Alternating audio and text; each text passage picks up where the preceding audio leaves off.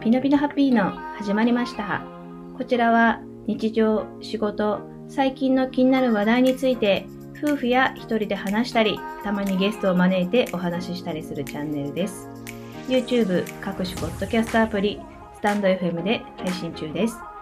はい。ということで、毎回ご好評いただいているゲストを招いての対談企画、今回もやっていきたいと思います。ぜひ最後まで聞いていってくださいね。Don't miss it!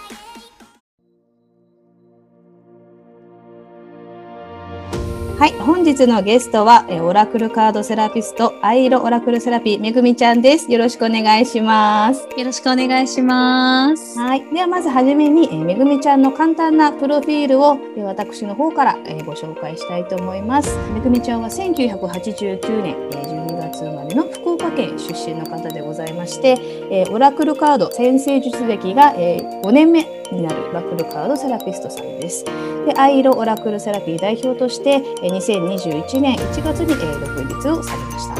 えー本当の自分に出会おうをスローガンとして、えー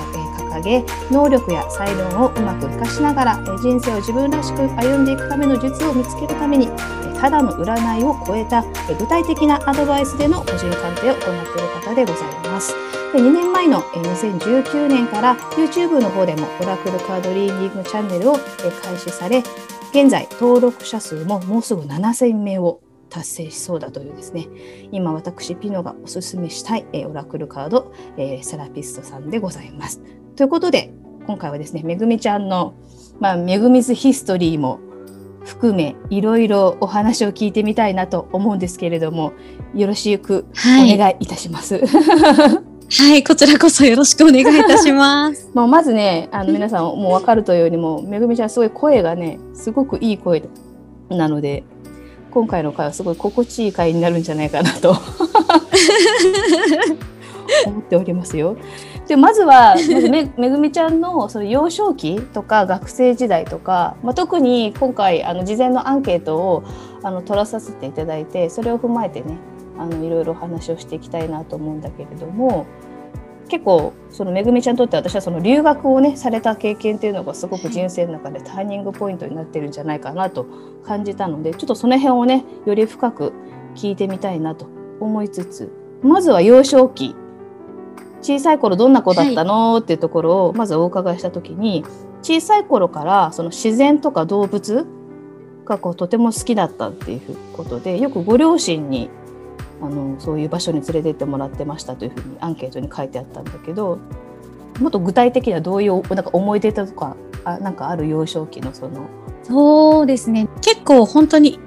田舎に住んでたので、あの今も田舎に住んでるんですけど、山に行ったりとか、うん。川に父と一緒に釣りに行ったり、うん。結構思い出に残ってるのは、なんかあの弟？うん。弟がいるんですけど、私。うんうん毎年夏に山にフル装備でカブトムシとかクワガタを取りに行ってたっていうのが、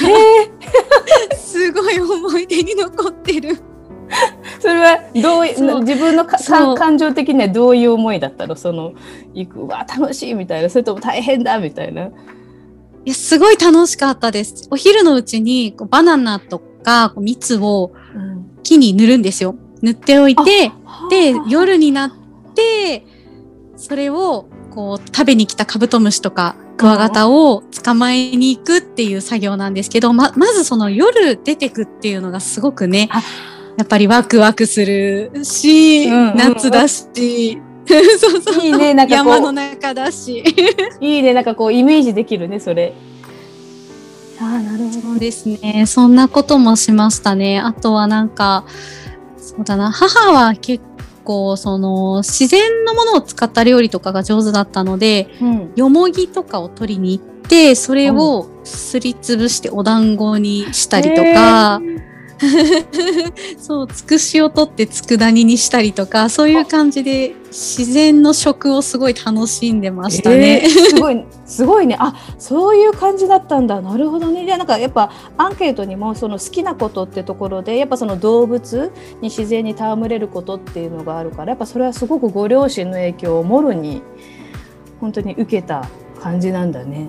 そうですね。うん本当、うん、父とかも結構動物が好きだったので、巣から落ちたスズメとかを拾ってきてそれをこう世話してたりとかして 本当動物はよく、うん、なんか猫とか犬は飼ってなかったんですけど、うん、でもクワガタとかカニとかスズメとか野生の動物は結構たくさん飼ってました。あなるほどね。うん、今こう改めて大人になってやっぱりその幼少期の頃の体験とかそこの部分ですごく自分に今にとっても大きな影響を与えてるなっていう感じる時はあるかな。なんかあこの小さい頃の経験って今に生かされてるなみたいな感じる時ある、うん、ありますよ。あのねやっぱ私自身がすごい自然が好きっていうのと、うん、うん、動物も好きっていうのとなんかそういうところから来てるなって思います。本当にちっちゃい時からずっとお花とか木に触れたりそういう動物に触れてたのでどんなにちっちゃな命でもなんか平等に命がちゃんとあってっていうところ。そういうとこは本当小さいところ時から染みついてた。なんかその感覚が大人になってもあります。なるほどね。でも大事な時にそういう感覚をこう学ばせてもらったっていうのはすごくご両親素敵なご両親だねなんか。このお話聞くだけでも、ね、ありがとうございます。うん、でさらにその、まあ、そういうね自然とか動物にたくさん触れてきた幼少期から、まあ、学生時代にこう入ると結構こう一変するというかこう勉強の方にすごくこうね、うん、あの塾とかも通い出して勉強中心の生活になると。で高校もこの進学校に通って、まあ、大学の方に行くってことなんだけどこの勉強中止の生活になったなんかきっかけみたいなのはあるの？なんか自然とその流れてっていう感じですかね。周りが塾に通い出したりとか、うん、成績を気にする年頃になるので私も母に言われて塾に通ってで結構モチベーションを上げる系の塾だったのでそそこで私すごい応援されると頑張っちゃうタイプだから。お前はやれるとか言われてそれでなんかよしやれるん。だと思って頑張ってた感じです。そうなん。だ学生時代その時にこう英語っていうのもこうははまるというか好きになっていったの英語はですね得意ではあったん。ですけど実はそん。なに好きな科目ではなかったん。ですよ。あ国語の方が好きだった。そうあそうなん。あじゃあ国語が好きな理由はあるの？国語はね古典がすごい好きで、うん、高校の頃とかもあの受験勉強そっちのけで「源氏物語」を読破したりとかしてたんですよ。えー、あ そうなんだ。意外とあ国語。がうん。あでも英語はうんそんなに。あそうなんだ。好きというよりかは、うん、まあできるけどっていうそうそう。できるけど、うん、なるほどね。で逆にそのなんで自分が得意なのかってなんか客観的に分析したことある？その英語が自分が得意な理由っていう。英語が得意な理由？私ちっちゃい頃から母がそもそも英語の先生だったのでなるほど。それで英語に触れてたっていうのはあると思います。あそれは本もたくさん読んでました。あ英語の絵本とか？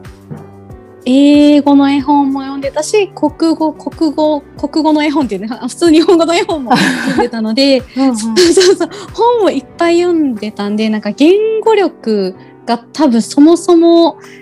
ちっちゃい時から培われてたのかななんて思うんですけど。なるほどね。そっかお母さんが英語の先生なんだ、うん、なるほどね。それはやっぱり大きな影響は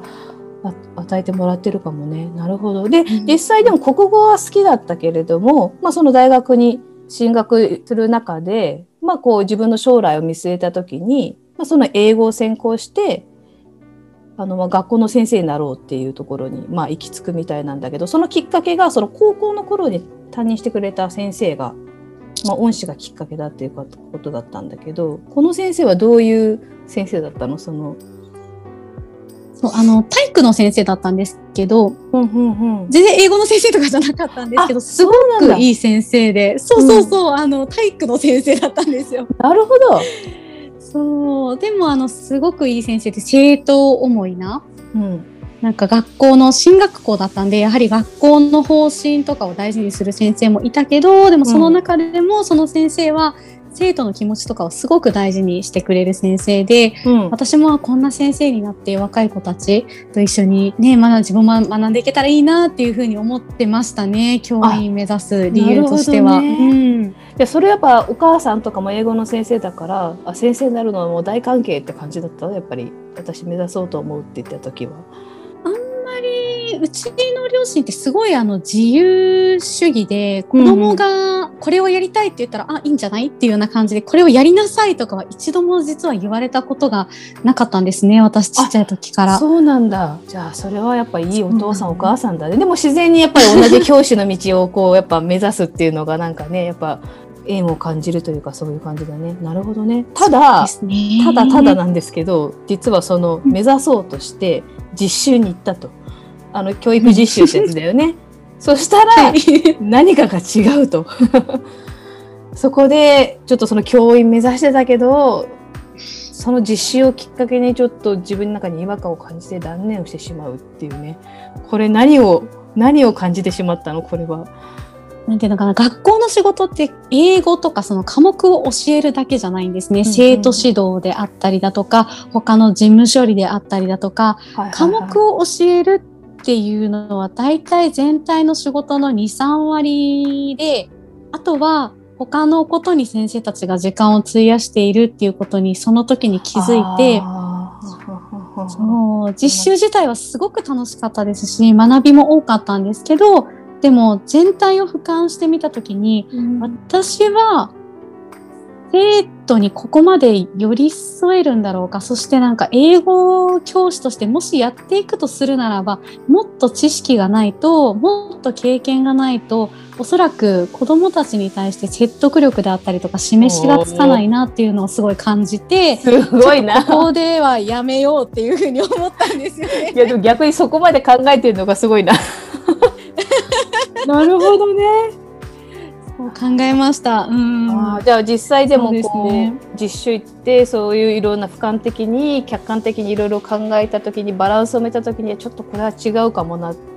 てなってその時にあの、まあ、英語をさ得意分野として学んでたわけじゃない大学で。でぶっちゃけ結構英語ができる人って変な話就職先を探そうと思えば結構いくらでもあったと思うのね。でもその時めぐこの時のめぐみちゃんはもう大学卒業してからは正社員の仕事を仕事つかないで、まあ、アルバイトをこう選択してたってことだったんだけどこれはまたなんか理由あるの？あえて。特に理由はないんですけどしたい仕事がそもそもなかったっていうのが一つありました。はいはいそう見つかるまで、うん、とりあえずアルバイトしようかなみたいな。ね。まあ、あえてその正社員で働くよりもまずはなんか好きなことちゃんと見つけてからあの仕事つこうみたいな。そうそうそう。あなるほどね。っていう感じだったんですよね。そう当時はすごいやっぱ変わってる感じではあったんですけど、でも でもさすごいよね。なんかすごいこうすごい真面目な部分となんかすごい自由な部分がこうばらこうこう半分ある感じだよね。なんか。そうです、そうです。本当にその通り。ね、本当にその通りですね。ね面白いバランスだよね。だから、きっと周りから見たらなんかすごい真面目なのに、いきなりそこで、なんかいきなり変なところですごい自由になっちゃうみたいなね。周りも。なんかそんな感じがね、いましたけれど。でも、ここからですよね、ここから、ここからそのあるきっかけで、そのオーストラリアに留学することを決意っていうね、ことなんだけど、ぶっちゃけさ、留学と留学といえばだよ、まあ、アメリカだったり、まあ、イギリスだったりあとはまあカナダとかねあると思うんだけどここであえてそのオーストラリアを選んだ理由とそのきっかけっていうのはどういう感じだったの？オーストラリアに留学するっていうきっかけは何から？オーストラリアはその大学の時の友達が英会話、個人カフェ、カフェレッスンみたいなのやってる方って今いらっしゃるじゃないですか。それで、すごくいい先生見つけたとか言って、え、それ私にも紹介してって言って出会ったのがオーストラリア人のその男の子だったんですよね。ですごい仲良くなっちゃって友達、本当親友になったんですよ。で、遊びに来なよっていう感じで、そこからのじゃあオーストラリアにしようかなっていう特にそういう感じのなんか理由です。そこはまあ自由な恵みが出てるわけね。そうそうそうそう。流される私が出てますね。そうなんだ。じゃあでもそのじゃあ留学しようって決めてからここがでもねまたあの真面目なめぐみちゃんが出てくるんだけど、こう家を出てね働いてたまあバイトしてた仕事を辞めて家を出て旅館で住み込みの仲居をしながら留学資金を貯めるっていうねここまた真面目モードのめぐみちゃんが出てくるんだけれども。これなんであえ あえてぶっちゃけその家にさいてお金を貯めることもできたと思うんだけどなんでこういう選択をしたのこの？うんやっぱ短期間でがっつり貯めたいっていうのが一つあったのと自分で初めて見つけたやりたいことだから親に頼らずに自分で資金を貯めて、うん、自分の力で生きたいっていう気持ちがあったので出てすごい、ね、込みました。大変だった？この住み込みのバイトは。大変でしたねすごくやっぱり着物の着方からお作法から全て教えていただいてすごく厳しい先輩とかもいらっしゃったんですけどでもそうやって私と同じように夢を追いかけて中井さんをしてる方とかもいらっしゃったのですごくいい出会いがいっぱいあって結果その仲良してた半年っていうのはものすごい実りが多い半年でした。なるほどね。かそっか。じゃあやっぱりやっぱ全てで意味があるね。なるほどね。じゃあ半年間もうがっつり住み込みで働いてお金を貯めて、でやっとそこからオーストラリアに留学っていうところでこれが2016年から18年、約2年間留学、これはもう2年間っていうのは最初から決めてたの？実は最初はですね9ヶ月だけいるつもりだったんですよ。学生ビザを、そうそうそう。9 ヶ月だけ取ってて、そう。そうなんですよね。でも面白かったからビザを伸ばして2年結果行ったっていう感じです。はそうあじゃあそのぐらいやっぱり留学したらめちゃめちゃ面白かったってことねやっぱりそこのオーストラリアでの生活が。うん、面白かった。すごく面白かったです。なんかここでやっぱその中で人生が変わるような人々との出会いを繰り返していったというふうにアンケートには書かれてあったんだけれども、実際どういうような出会いを、もうだなんていうの？それなんかどっか学校に行ったの？それともどういう形で留学したの？オーストラリアには。最初は留学学生ビザだったので語学学校を必ず入らなきゃいけなかったんで語学学校自分で選んで、そこに入って、お友達を作ってっていう感じだったんですけど、本当に当時の私って自分のことでよく本当に分かってなくて、そんなに自信もなかったし、えー、でも英語のその知識だけはすごいあったから自分だけ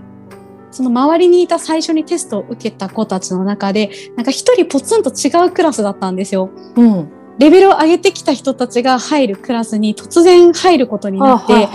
私一人じゃんみたいな、教室にも入れない本当に足がすくんで、えー、そんな状態だった。本当この私がって感じなんですけど。そうもう教室にも入れずなんか教室のねなんか先生に「はい行ってきなさい」みたいな感じで言われるんですけど、うんうん、それを「はい行ってきます」って言ってこう教室の前に立つんですけど、なんか入れなくて、教室の中に。中にいる選手に入ってらっしゃいってこう手招きされて入るみたいな、うん、そんな感じのもうなんか自分に自信があるとかそんなのは本当に縁遠い自分だったっていう感じでですね、うん、そう。でまあそんな私をね、うん、どんな出会いが？支えてくれて、変えてくれてっていう方が日本人の子でうん、そのまあ、話の流れでなんか「めぐみって全然さ自分に自信ないよね」っていうふうに言われたことがあって、それがなんかすごい刺さったんですよ自分の心に。自信を持つってなんだろうってそんなことすら考えたことがなかったんですよね。うん、でそれをずっとこうネットとかで自分に自信を持つ方法とかって調べてて 真面目真面目。そうそうそうそうそうそう。で調べててそしたら大愚さんっていうお嬢様が。あのやってらっしゃる YouTube とかを発見して、はいはい、それでですねあの自信を持つっていうのはこういうことなんだっていうのをこの仏教とかで教えていただいたりとか、うん、そういうところから結構実際の人間関係もそういうちゃんと自分の思想を持った方生き方を持った方スピリチュアルな価値観を持った方との出会いがぐんと増えていったんですねそのオーストラリアで。へえ人種問わず。あリアルな出会いとしてもそういう方々にそういう価値観を持ってる人たちに出会ってったんだ。出会っていきましたね。そのチャンネルとその日本人のその子の言ったことがきっかけでそのチャンネルに出会い、うん。そこから自分のリアルな出会いもなんかそういうふうに変わってったっていう感じです。へー。特にこのその大宮さんだっけ？あの和尚さんの,、はい。の、えー知ったきっかけそのまさか最初仏教からだったんでそのスピリチュアルっていうかそのものの考え方っていうのが 私これ聞いて、あ仏教からなんかそういうスタートしてんだめぐみちゃんと思ってそこもなんかすごい意外だったの私。ねえ。そうそう。でそのやっぱそのめぐみちゃんのそのアンケートの中でこう好きな言葉っていうところで、その一夜賢者の下っていうのかな、このこの言葉がすごく影響を受けたっていうふうにねあの書いてあったんだけどどういうふうにこう自分はこのメッセージちょっと後で YouTube の方には画面でねあもうあの文章アップしたいなと思うんだけれどもこれは自分にどう響いたの？この言葉っていうのは。その仏教っていうのがそもそも今ここをすごく大切にする教えで、その一夜賢者の芸っていうのも過去はもう過ぎ去ったし未来もまだ来てなくってあるのは今だけだから、そこに集中をしてたゆまぬ努力をする人うん。そこが大事なんだよっていうことを教えてくれた方で私は結構その心配をしたりとか未来に対してはいこうなっちゃうんじゃないかとかうんうん。過去こうだったことを引きずっちゃったりとかっていうことがすごい多い人だったんですよね。やはり昔は今に比べて。うんうんうんでもその詩を読んだ時に、なるほどって。ほうほうほうほうこう なんかなんかこううわってこうこれだみたいな。そう、これだって思って。あ じゃあでそれをまあその言葉を知ってよりその仏教とかの学びをこう YouTube とかでこう知っていきながらそれによってこう引きまあそれこそ本当引き寄せるじゃないけどリアルな出会いもそういうものの考え方、まあ、スピリチュアル的なあの柔軟な考え方を持ってる人たちとも本当に出会っていくっていうふうに話してたんだけど特にまたそのリアルな出会いで他にはどんな出会いがあったの、そうですね。あの、私、ビザを更新するために、しばらくブルーベリー農場にいたんですよ。ブルーベリーを摘む 仕事する。すごいす すごい楽しくて、それが。あうんすごい3時くらいに起きて、ごい。まだ日が昇る前に、うん広い、東京ドーム何個分だろうっていうぐらいの農園に行って、で、そこから朝日を見ながら、ブルーベリーを取るっていう仕事をしてたんですけど、すごいね。そうそうそう。なんかでもちっちゃい頃との延長線上にもなりそうな感じだね。なんかその自然と。そうそう、なんかすごいね、楽しかったんですよ。その仕事がなんか、あ、私ちっちゃい時からこういうの好きだったなと思って。で、ピノちゃんがおっしゃったように、本当そんな感じで、充実した毎日で、そこで出会う人たちも、みんなこう自分を生きてたんですよね。ステータスとか、うんどれくらいお金を稼いでるとか、うん国がどこの出身だとか、そんなこと関係なくて、魂が望むことをやってる人がすごい多くって、うん。なんかその中でも、日本人のその男の子がいて、うん。その子とお友達になったんですけど、すごい変わってる子だったんですよ、最初。うんうん。なんか、ちょっと苦手だな、みたいな。むしろ？むしろ、あまり話しかけてほしくない。って思ってた。どんな子なの？その。ぐらいだったんですけど。どういうなんか、いい意味でその人間関係に対するブロックが全然ない人だったんですよね。うん出会ってから、え、日本人じゃんみたいな、なんかちょっとなんかチャラい。もうやめて、私すごい嫌とか。そうそうそう。なるほどね。そうそう。そう、でもなんか、ただの、ただのチャラい人じゃなかったっていう感感じで、どういうことに興味があるのかとかいう話をみんなでしてた時に、うんそのみんなが例えば旅に興味があるとか、うん。そういう感じのことを言ってる中で、その男の子は、なんていうのかな、宇宙とかうん。自然にすごく興味があるっていうことを言っていて、はいはい。へー。っていう感じ。なんか私その頃宇宙なんて全然興味ないですし、そのうん。スピリチュアルな世界も仏教っていうところで極めてたので、全く興味がなかったですそんなこ見えない世界に対して。そうそうそう。どういうことなのかなと思ってよく話を聞いてみたら、うん、生きるってこういうことっていうのを教えてくれて、うん、へーってまたそこでちょっと見識が広がって。でそこから仏教という枠を飛び出してスピリチュアルとか、うん、宇宙のその真理っていうところを学ぶきっかけになったんですよね。それで当時何歳ぐらい？当時ね20 28とか27とかそれくらいの年です。あじゃあ結構本当に人生のある意味第一タイミングポイントっていうかなんかこういろいろ考えるときにすごい大きな出会いというかかそうもう出会い考え方がいろいろ変わっちゃってるすごい出会いを繰り返してたんだ。その彼も、うん、180度。お友達も同じぐらいなの、世代的にはその男の同い年でした。同い年でした。あなるほどね。でそこからそのさっき言ってたその仏教の考え方から枠を超えて、まあ、宇宙とかねそのスピリチュアルな考えっていうところに、まあ、派生していくどんどん広がっていくってことなんだけれども実はその今回私と、まあ、めぐみちゃんのあのご縁っていうのがあのスピリチュアル系あの YouTuber の使命発見アドバイザーのゆるえちゃんのオンラインサロンのご縁であの仲良くさせていただいてるんだけどあの今までインタビューしてきたオンラインサロンのお友達とか私もそうなんだけど大体みんなあのゆりえちゃんの YouTube きっかけにゆりえちゃん知ったって人が多いんだけど実はめぐみちゃんはそのオーストラリア滞在中にゆりえちゃんのそのブログを発見したのがきっかけでゆりえちゃんを知るっていうふうにあの書いてあったんだけれども、はい、これはどういうきっかけでゆりえちゃんをそのブログ発見したの？それがなんか今思えばすごく不思議なんですけど、うん、そういうスピリチュアルなことに興味を持ち始めたら私も調べずにはいられないので いろんなサイトをそうサーフィンしてたんですよね。こういう例えば宇宙とはこうだとか、うん、そのインディゴチルドレンとかそういう言葉についてもその時期に知ったんですけど、うんうんうん、それを調べてたらたまたまゆりえさんがされてたスピリチュアル子育てっていうブログを発見して子育てだから私全然子供とかもいないし、関係ないのに、うん、そうなんかすごい面白いなと思ってそう。でその当時は、うん、個人セッションとかもね、あのされてたのでちょっと応募してみようかなみたいな感じでそうすごい勇気を出して連絡を取ったっていうのが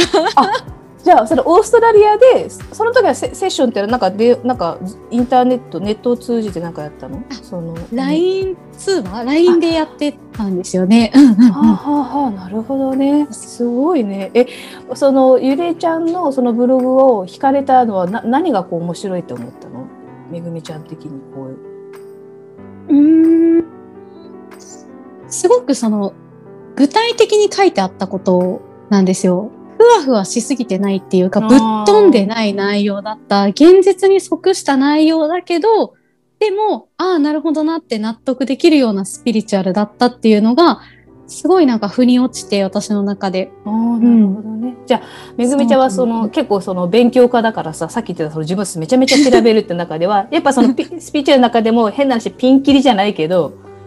うん、なんかちょっとこれ変だなって思うのもやっぱりあったりとかこう自分の中で調べていくとやっぱあったのいろいろこうこれどうなのとかこれ変だなとか逆にあこれいいなとかこう調べていく中でそうですね。調べていく中ではあこういう知識もあるんだっていうふうに最初は吸収をするんですけど、うん、でもその後やっぱり情報精査しなきゃいけないので、これはちょっとなんかぶっ飛びすぎてるなとか。例えばこういうことをしないとカルマが解消されませんよとか、うんうんうん、そういうこう限定的なお話とかですね。そういうのはちょっとなんか違うなって思って、うんうん、それ以降見なくなったりっていうことでいろんな情報をまず集めて、うん、そこから精査するっていう感じです。ね、本当に、うん、そこはやっぱ勉強できる人のなんかデータ収集の仕方だよね。なんかこう。効率がいいというか、なんか、すごく頭のいい人がこうやってるやり方だなっていう感じ。でも実際、じゃあそのゆりえちゃんのブログをきっかけにゆりえちゃんとご縁して、そこでその個人セッションっていうのをしてもらったってことなんだけど、その時はどういう感じでセッションしてもらったの、はい、あ最初はですね、なぜ私がそのオーストラリアに行ったかっていうことを教えてくれた方だったんですよ、ゆりえさんって。うんうんうん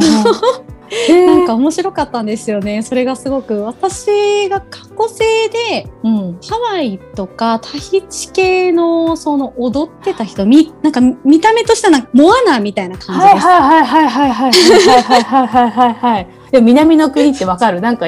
似合う。本当に？うん。やった。わかるわかる。なんかそっち系だからみたいな。なんか、その景色がすごい似てるらしいんですよね、オーストラリアと。似てるから、青い海の、なんか無意識にそこを選んだっていう風に教えてもらったりとか、うん、そう、主にその過去で何してたかとかですね、ガイドがどんな人がついてるかとか、うん、そういうことを、本当基本的なことを教えていただきました。うん。えー、で、その時はそれが要は初めてだったんでね、そういうセッションっていうのが。初めてでしたね。どうだった初めて人生で。すごいな、この人。言ってないのに私何もみたいな。なるほどね。うんじゃあそこからよりスピリチュアルのそういうところをこう加速していくきっかけにもなった感じなのかなゆりえちゃんとのご縁っていうのは。そうですねなりましたね定期的にそのゆりえさんに見てもらいたいなってこう思える初めての方だったので、うんうん、そこからガイドメッセージサービスとかも以前されていて、うん、それをちょっと受け取ってたりとか、メンター制度、今のコーチングの個人版みたいなのがあったんですけど、それをあの途中まで受講して、途中からちょっと受けられなくなっちゃったんですけど、それを途中まで受講してっていうことで、結構濃く、あの、関わらせていただいててですね。うん。そうだったんだ。なるほど、ね、そうそうそう。で、このゆりえちゃんのその、まあ、セッションを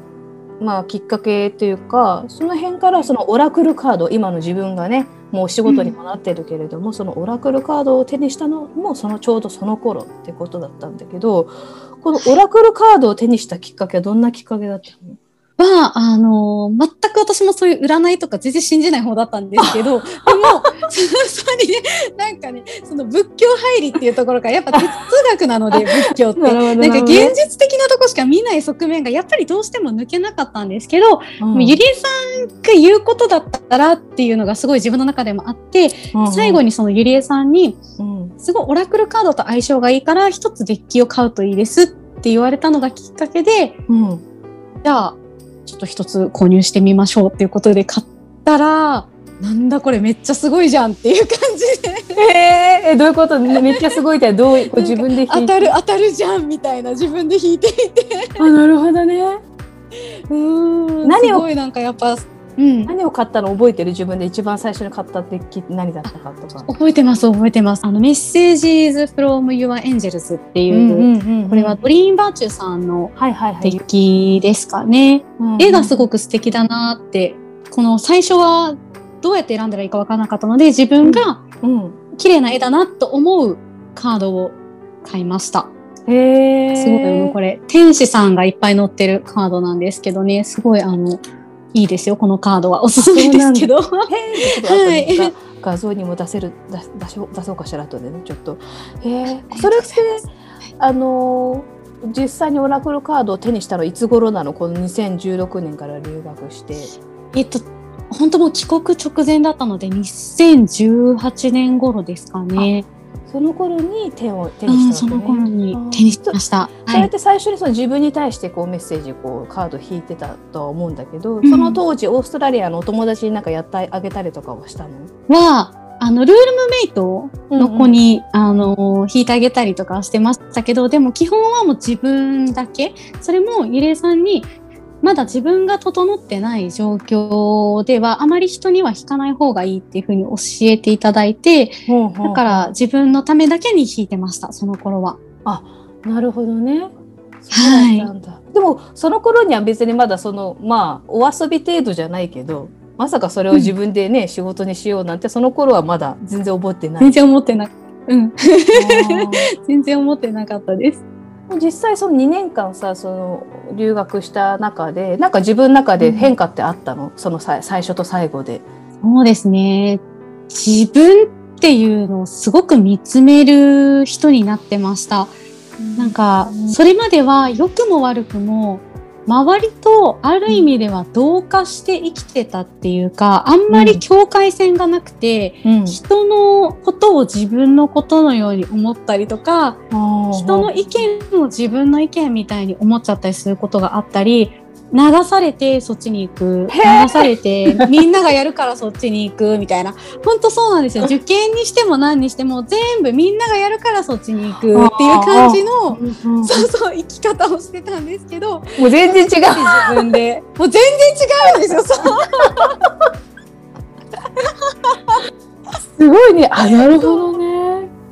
そう。でも初めて自分で決断して、うん、いや行ったその先で自分っていうもの、うん、自分を表現するであったりとか自分の軸であったりだとか、うん、そういうことを他者のことを気にしないとか人のせいにしないとかそういうことをすごく意識できる内面に初めてこう目が向いた瞬間だったんですよね。そんな2年間でした。あなるほど。すごい。じゃあめちゃめちゃターニングポイントだったね。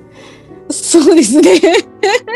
でだし今それをその経験そこの得たこう価値観だったりその感情っていうのがまさに今のめぐみちゃんのなんか生き方に本当に反映されてるというかなんかそれを今そのまままっすぐ生きてる感じがするんだけど、実際その2018年から、まあ、帰っていく、はい、日本に。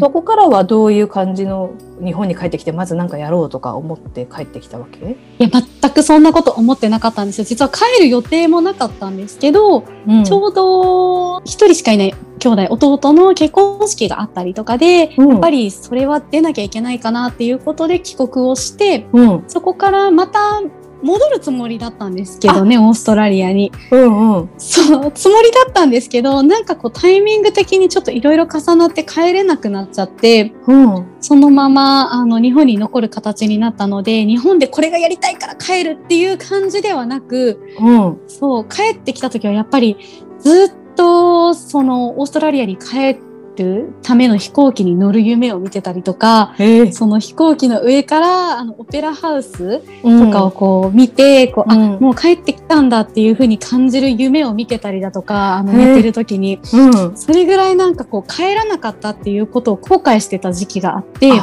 そうそうそうそう。なんかね、そうそうそうそう、そういうこともあったんですけど、でも結局それも今につながってるので、全然あの必然だったなっていうふうに思うんですが、うん、でもやっぱりそこでもスピリチュアルな学びっていうのはどうしても止められなくて、うん、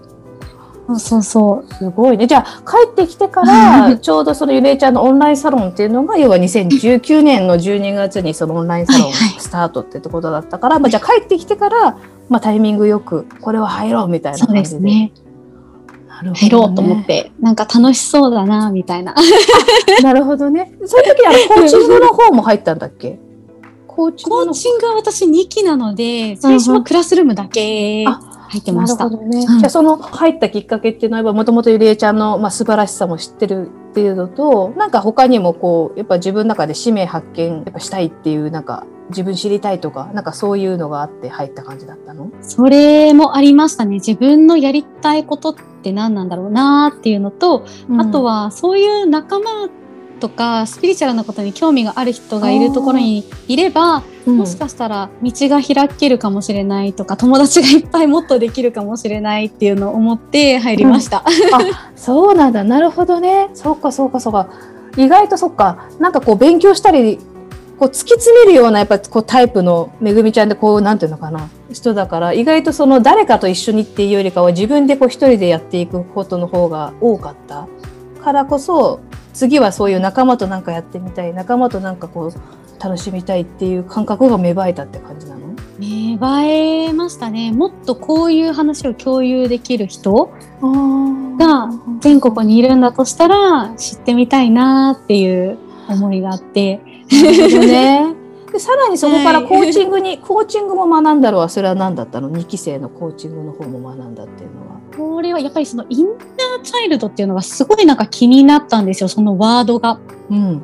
でもともとそのエネルギー自体はそんなに重くもないし、軽いっていうことは言われてたんですけど、うんうん、でもやっぱり自分でそういう占いとかを人にやりたいなってなった時に、しっかり癒さないとっていうところがあったので、コーチングは受講しました。ああ、なるほどね。実際受けてみてどうだった、うん、自分の中で。そうですね。なんか、体感としては、やっぱり、あ、こんなところに落とし穴があったんだとか、こんなことにブロック感じてたんだとか、なんかすごい発見がいっぱいありました、うん、自分の中で。自分の中では自分のこと分かってたと思ってたけど、まだまだ知らないとこあったみたいな。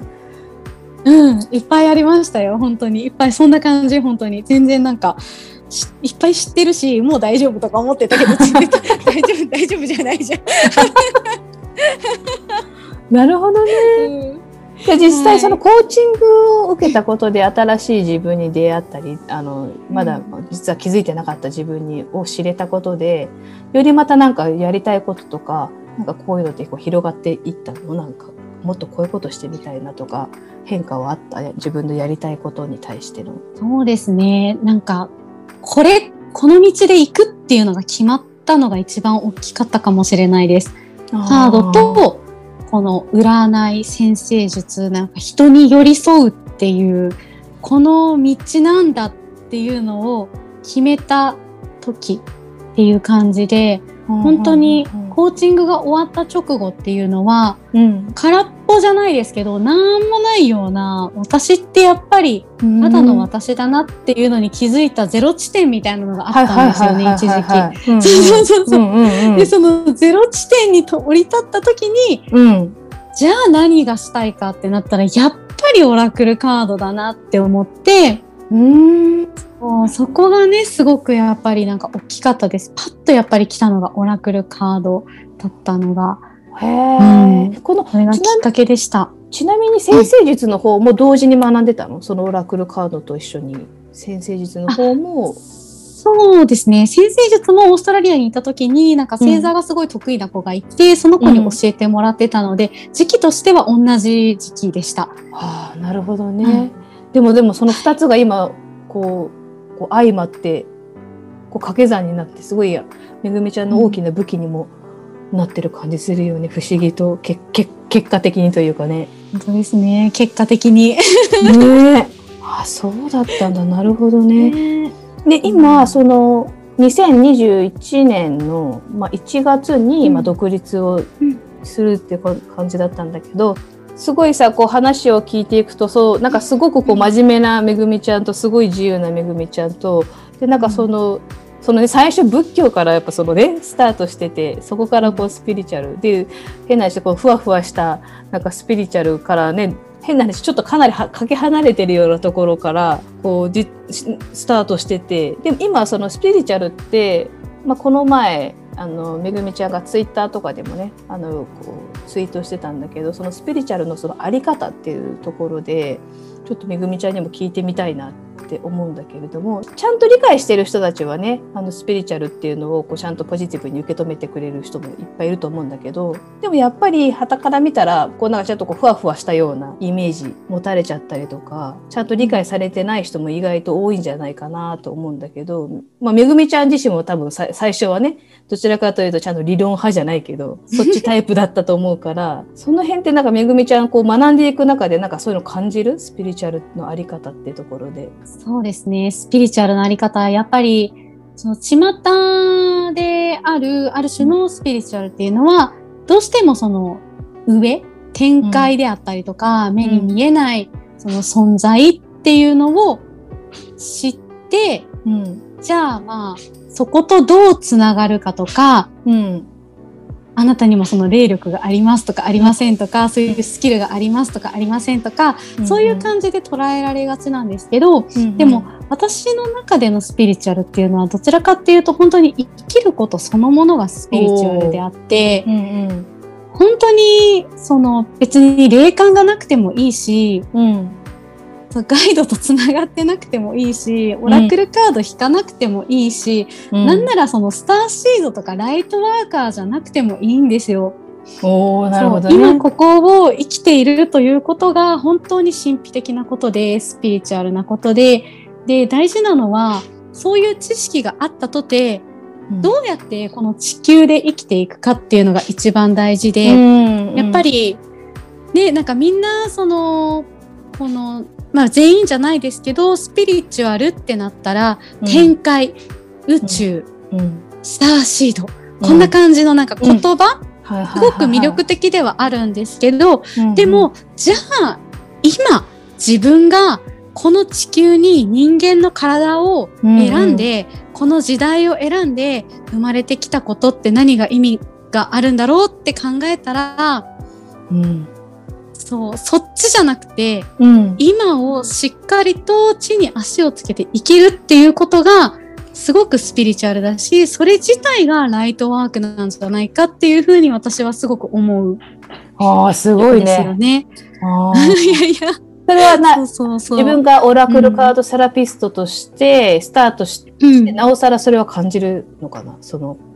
その考えっていうのは。そうですね。なんか、なんていうのかな、オラクルカードも結構展開からのとかいう感じでいうメッセージはあるんですけど、でも書いてあることはすごく現実的なんですよ、オラクルカードって。こういうふうに行動をしなさい。こういうふうなものの捉え方をしなさいって、こう、ちゃんと地球に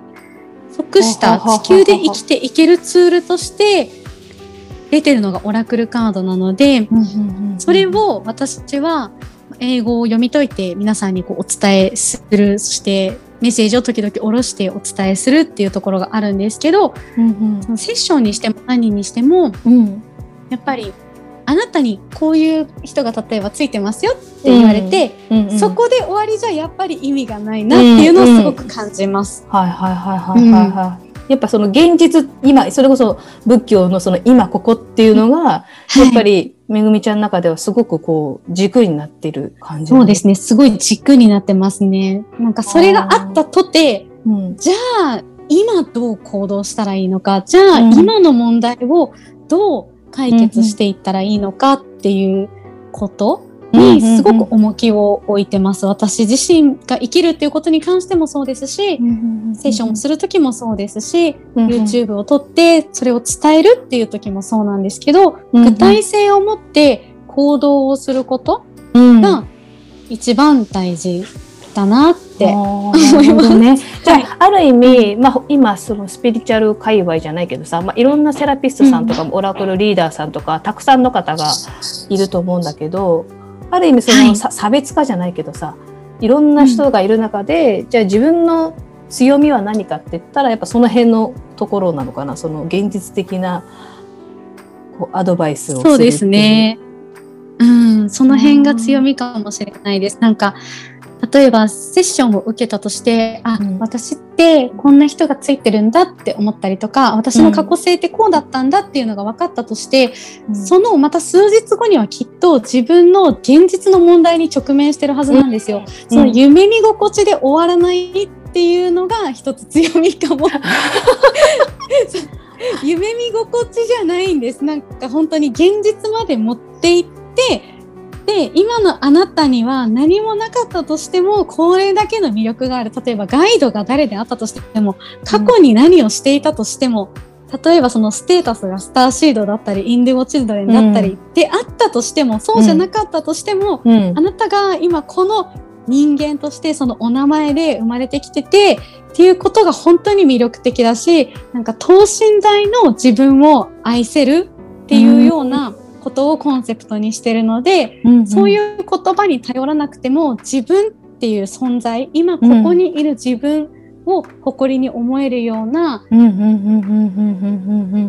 ッションとかお話とかを心がけているそしてそれを提供するっていうのが一つ強みかな強みなの強みっていうかですね。